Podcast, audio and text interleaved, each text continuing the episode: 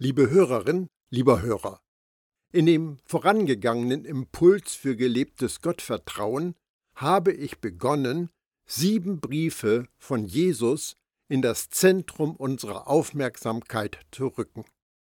Bevor wir uns aber mit den Briefen selbst befassen können, ist ein bisschen Vorbereitung nötig. Die setze ich heute fort.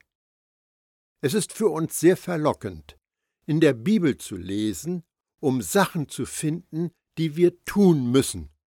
Aber der gesündere Zugang ist, zu entdecken, was Jesus für uns getan hat und jetzt tut. Ein Beispiel. In einem der sieben Briefe sehen wir Jesus zwischen Leuchtern umhergehen. Das klingt geheimnisvoll, aber es ist eine mächtige Offenbarung von Jesus mit uns. Die Leuchter, so erklärt es uns Jesus, sind die Gemeinden. Jesus ist mittendrin in seinen Gemeinden.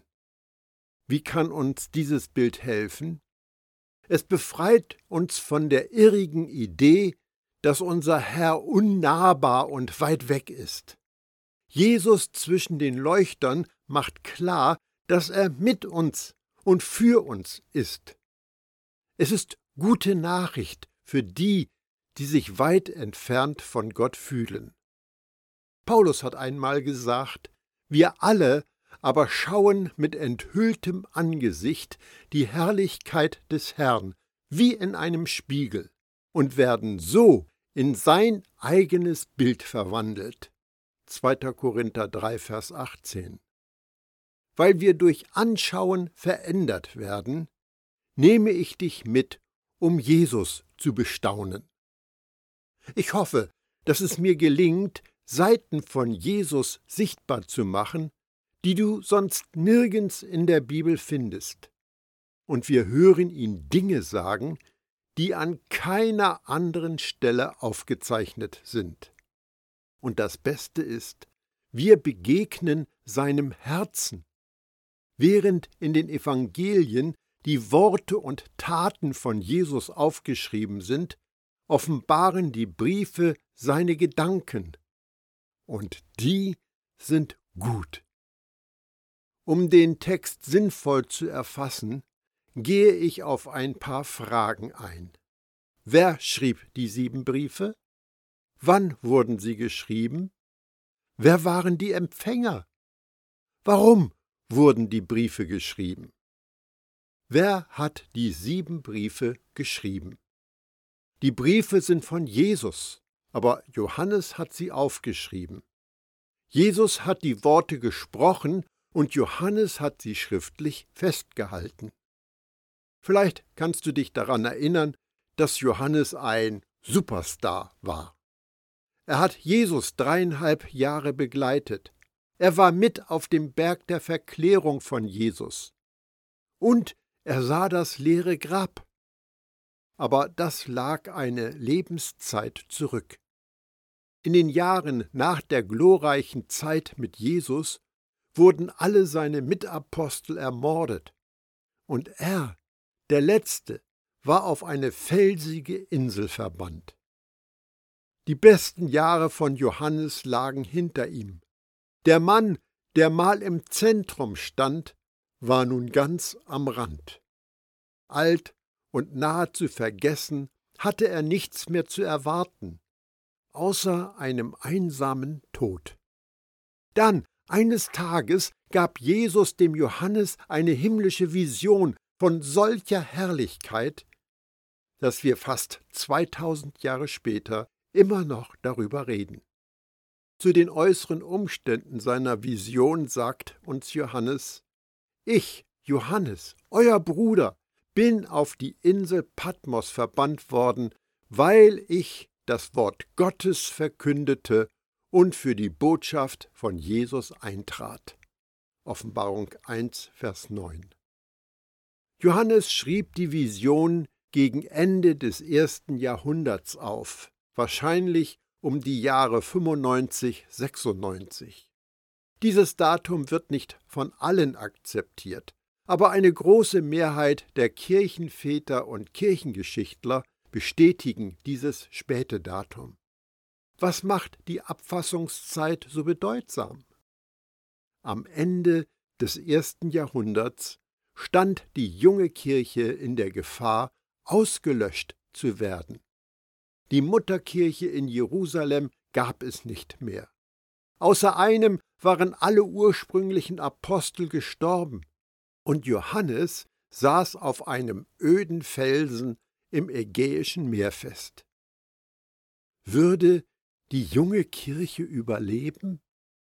Natürlich überlebte sie, und einer der Gründe dafür war ganz sicher, dass Jesus Briefe vom Himmel gesandt hatte.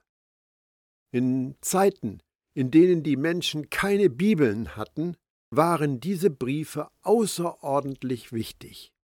Du kannst sicher sein, dass die frühen Jesus-Nachfolger ihnen viel mehr Bedeutung zumaßen, als wir es tun. Und das ist durchaus überraschend, denn es wäre denkbar, dass es uns als Jesus-Nachfolger nicht gäbe, hätten sie die Briefe nicht beachtet. Für wen wurden die Briefe geschrieben? Jesus gab Johannes den Auftrag, schreibe das, was du siehst, in ein Buch.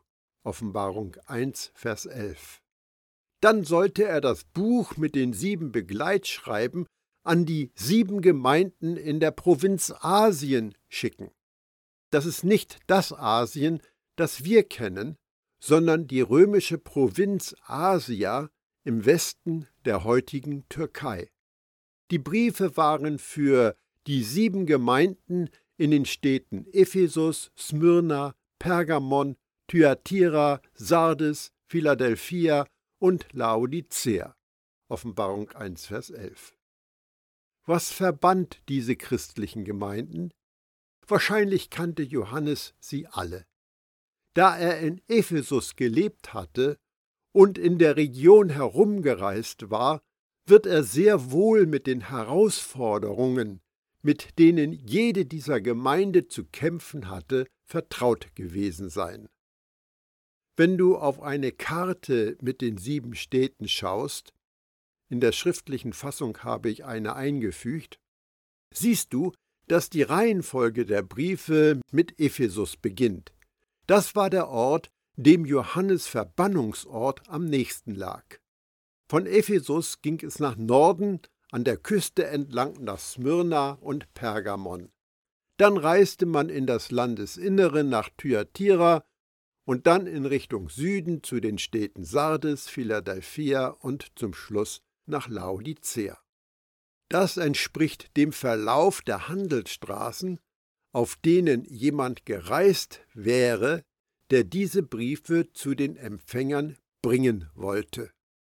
Und wer war das?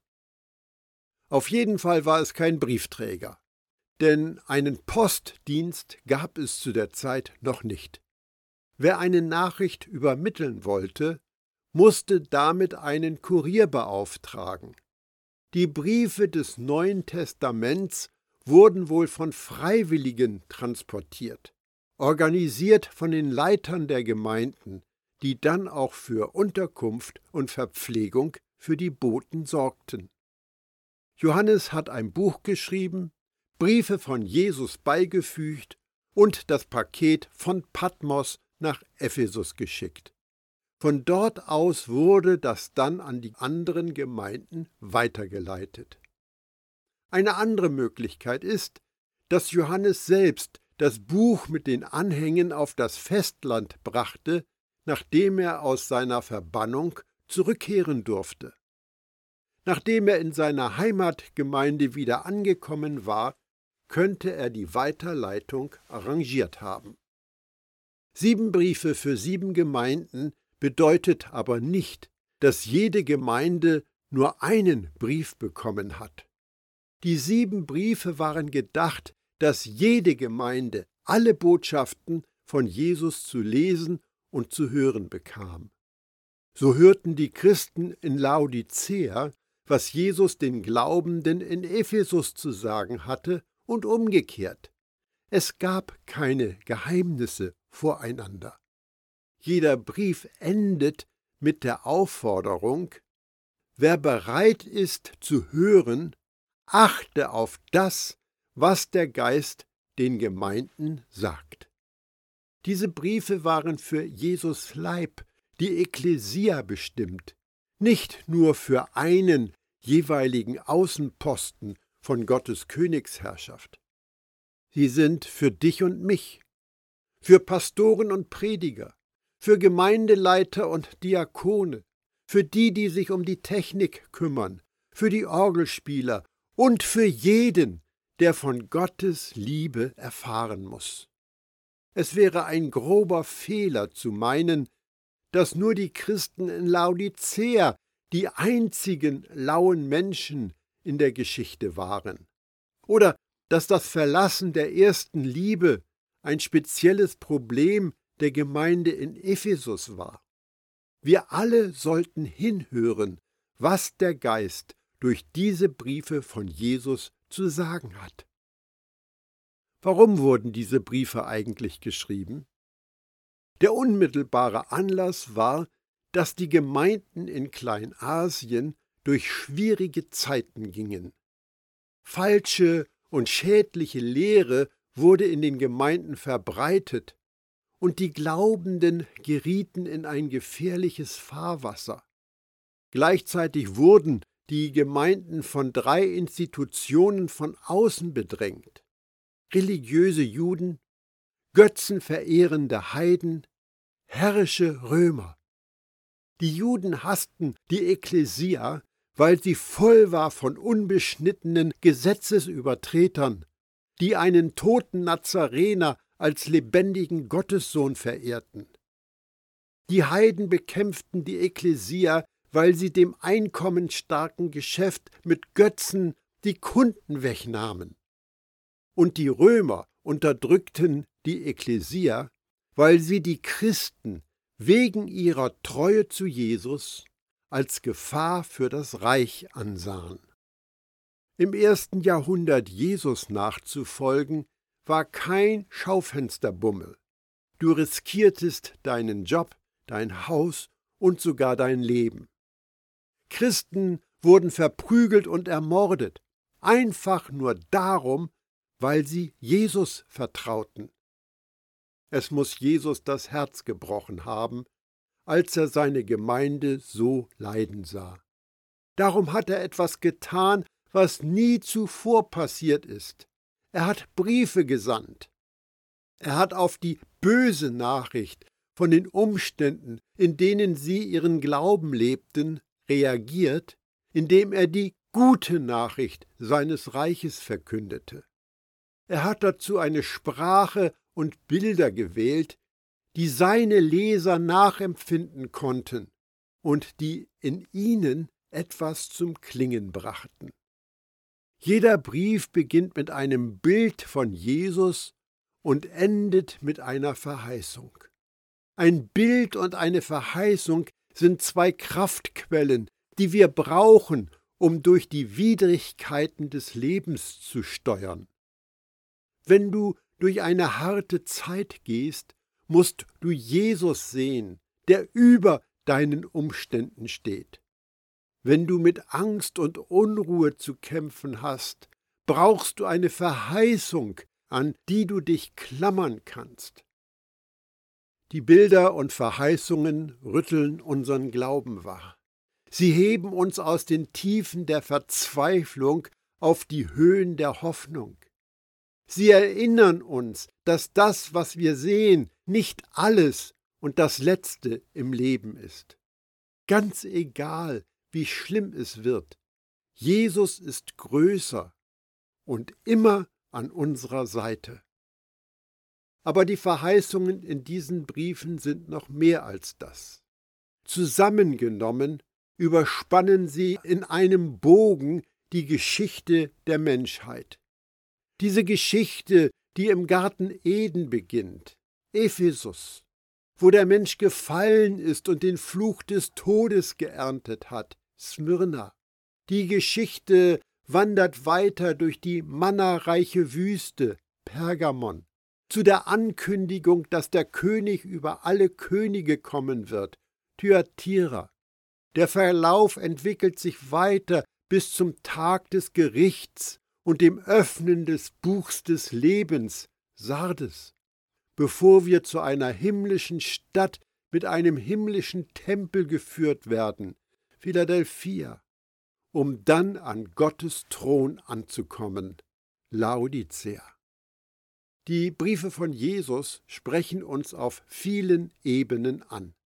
Sie thematisieren persönliche Belange wie auch allgemeine. Sie enthüllen Gottes unveränderlichen Absichten für die Menschheit und sie zeigen dir deinen Platz in seinem ewigen Traum. Die sieben Briefe von Jesus sind nicht bloß gewöhnliche Briefe. Sie sind das Evangelium von Jesus, verkündet von Jesus. Sie sind eine Einladung, an seinem göttlichen Leben teilzuhaben, und sie offenbaren, dass, ganz gleich wie die Weltgeschichte sich dreht und wendet, Gottes gute Absichten immer eintreten werden. Und damit kommen wir zu den Briefen von Jesus. Der erste Brief ist an die Christen in Ephesus adressiert. Dem Engel der Gemeinde in Ephesus schreibe, so spricht der die sieben Sterne in seiner Rechten hält, der einhergeht inmitten der sieben goldenen Leuchter. Ich kenne deine Werke und deinen Einsatz und deine Beharrlichkeit, und ich weiß, dass du die Bösen nicht ertragen kannst dass du geprüft hast, die da sagen, sie seien Apostel und es nicht sind, und dass du sie als Lügner entlarvt hast. Ausgeharrt hast du, und um meines Namens willen erträgst du dies alles und bist nicht müde geworden.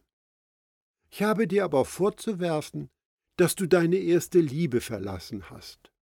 Bedenke, aus welcher Höhe du gefallen bist, Kehr um zu den Werken des Anfangs. Wenn nicht, werde ich zu dir kommen und deinen Leuchter von seinem Platz stoßen, wenn du nicht umkehrst. Aber dies halte ich dir zugute. Du hast die Werke der Nikolaiten, die auch ich hasse. Wer Ohren hat, der höre, was der Geist den Gemeinden sagt.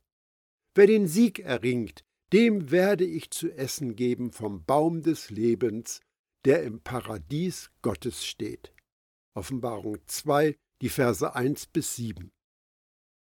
Wenn du die Zeit um 2000 Jahre zurückdrehen würdest und eine Reise in die römische Provinz Asia unternehmen wolltest, wäre das mächtige Ephesus dein erster Anlaufhafen. Die Stadt lag an der Mündung des Flusses Kaistros am Ägäischen Meer in der Region Ionien.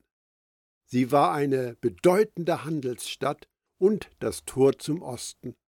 In Ephesus kreuzten sich die Wege der Handeltreibenden, Reisenden und Pilger, die den berühmten Artemis-Tempel aufsuchten.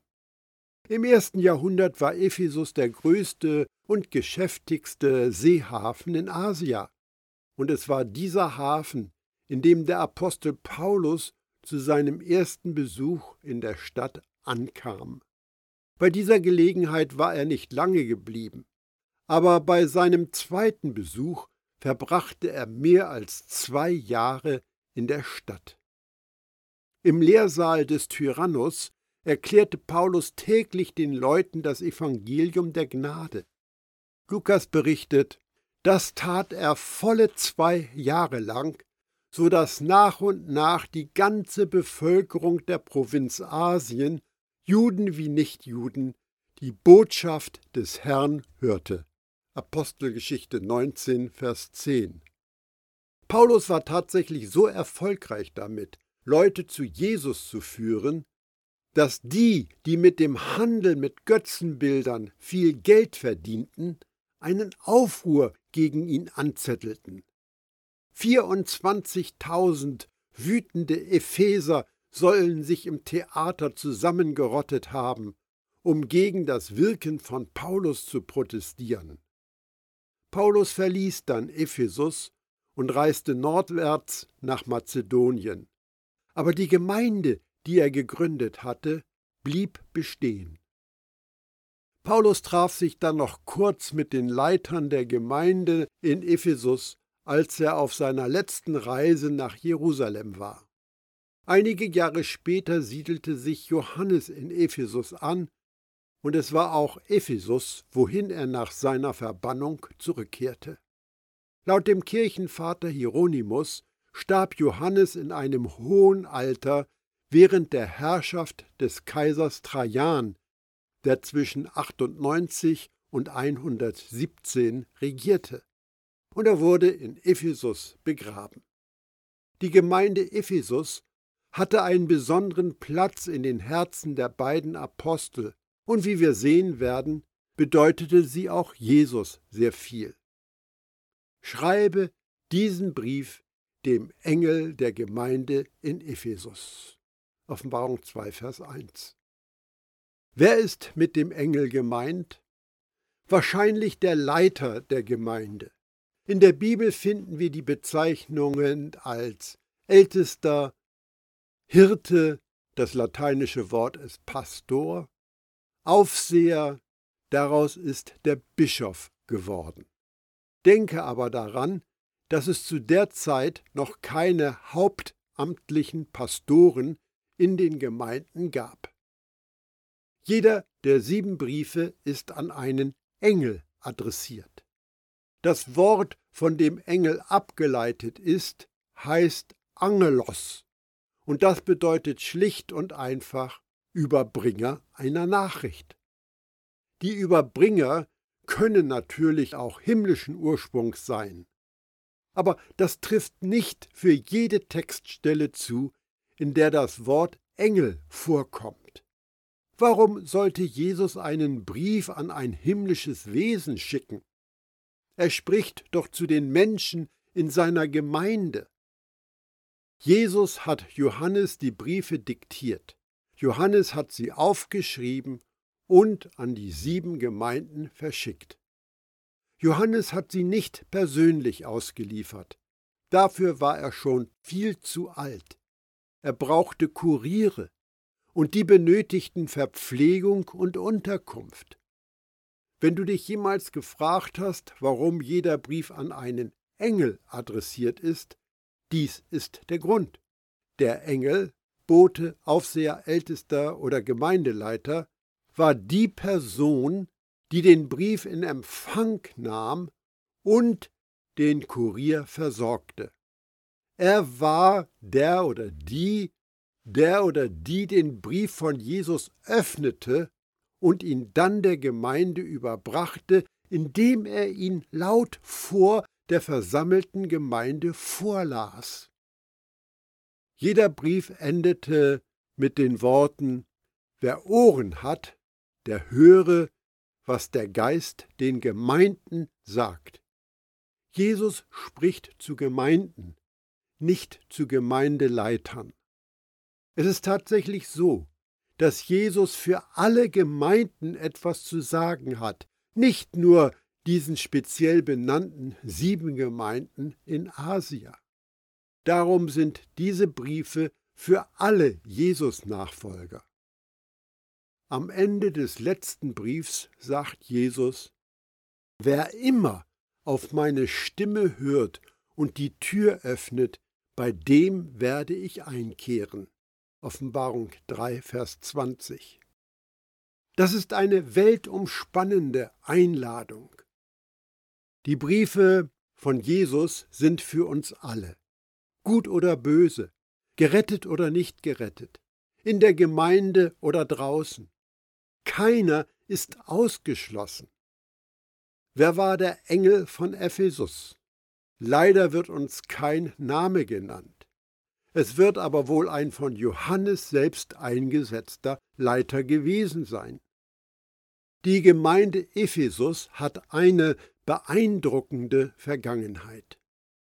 Der erste Engel oder Gemeindeleiter war der Apostel Paulus.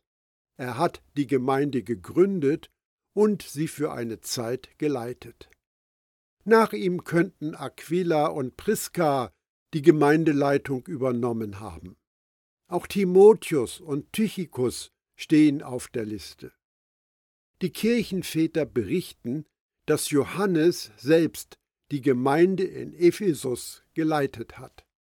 Da er sich bei der Abfassung der Briefe aber in Verbannung auf der Insel Patmos befand, war der derzeitige Engel oder Älteste wahrscheinlich jemand, den Johannes mit der Gemeindeleitung beauftragt hat. Das Wort Ephesus bedeutet wünschenswert oder die Wünschenswerte. Es ist ein passender Name für einen Brief voller Verlangen. Die Christen in Ephesus hatten ihre erste Liebe verlassen.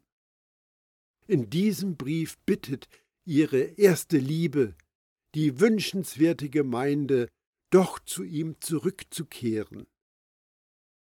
Dies sagt er, der die sieben Sterne in seiner rechten Hand festhält, der, der sich im Lichtglanz der sieben goldenen Leuchter bewegt. Offenbarung 2, Vers 1. Der die sieben Sterne in seiner rechten Hand festhält, ist Jesus. Wenn die Bibel eine Kunstgalerie wäre, würden die Briefe in der Offenbarung einen besonderen Flügel darstellen, in dem sieben Porträts von Jesus ausgestellt sind. Diese Porträts werden gleich am Anfang eines jeden der sieben Briefe gezeigt, und jedes ist eine Schatztruhe. Zunächst einmal, es sind Selbstporträts, gemalt von Jesus höchstpersönlich. Wir hören nicht aus zweiter Hand von Jesus. Wir sehen ihn nicht durch die Augen eines anderen. Hier offenbart Jesus Jesus und er benutzt Wortbilder, die man nirgendwo sonst findet. In dem ersten Bild sehen wir Jesus, der sieben Sterne in seiner rechten Hand hält. Die sieben Sterne sind nach Offenbarung 1, Vers 20 die sieben Engel oder Leiter der sieben Gemeinden. Sie werden passenderweise als Sterne bezeichnet, weil sie Menschen zum Heil verholfen haben. In dem Buch Daniel lesen wir, Doch die Verständigen werden leuchten wie der strahlende Himmel, und die, die vielen anderen zur Gerechtigkeit verholfen haben, werden glänzen wie die Sterne immer und ewig. Daniel 12, Vers 3. Falsche Lehrer werden dagegen als Irrsterne, umherirrende Sterne oder aus der Bahn geworfene Kometen bezeichnet. Ich habe den Zeitrahmen, den ich mir gesetzt habe, ausgefüllt. Ich lade dich ein, mich im nächsten Impuls für gelebtes Gottvertrauen auf der Reise zu den sieben Gemeinden weiter zu begleiten.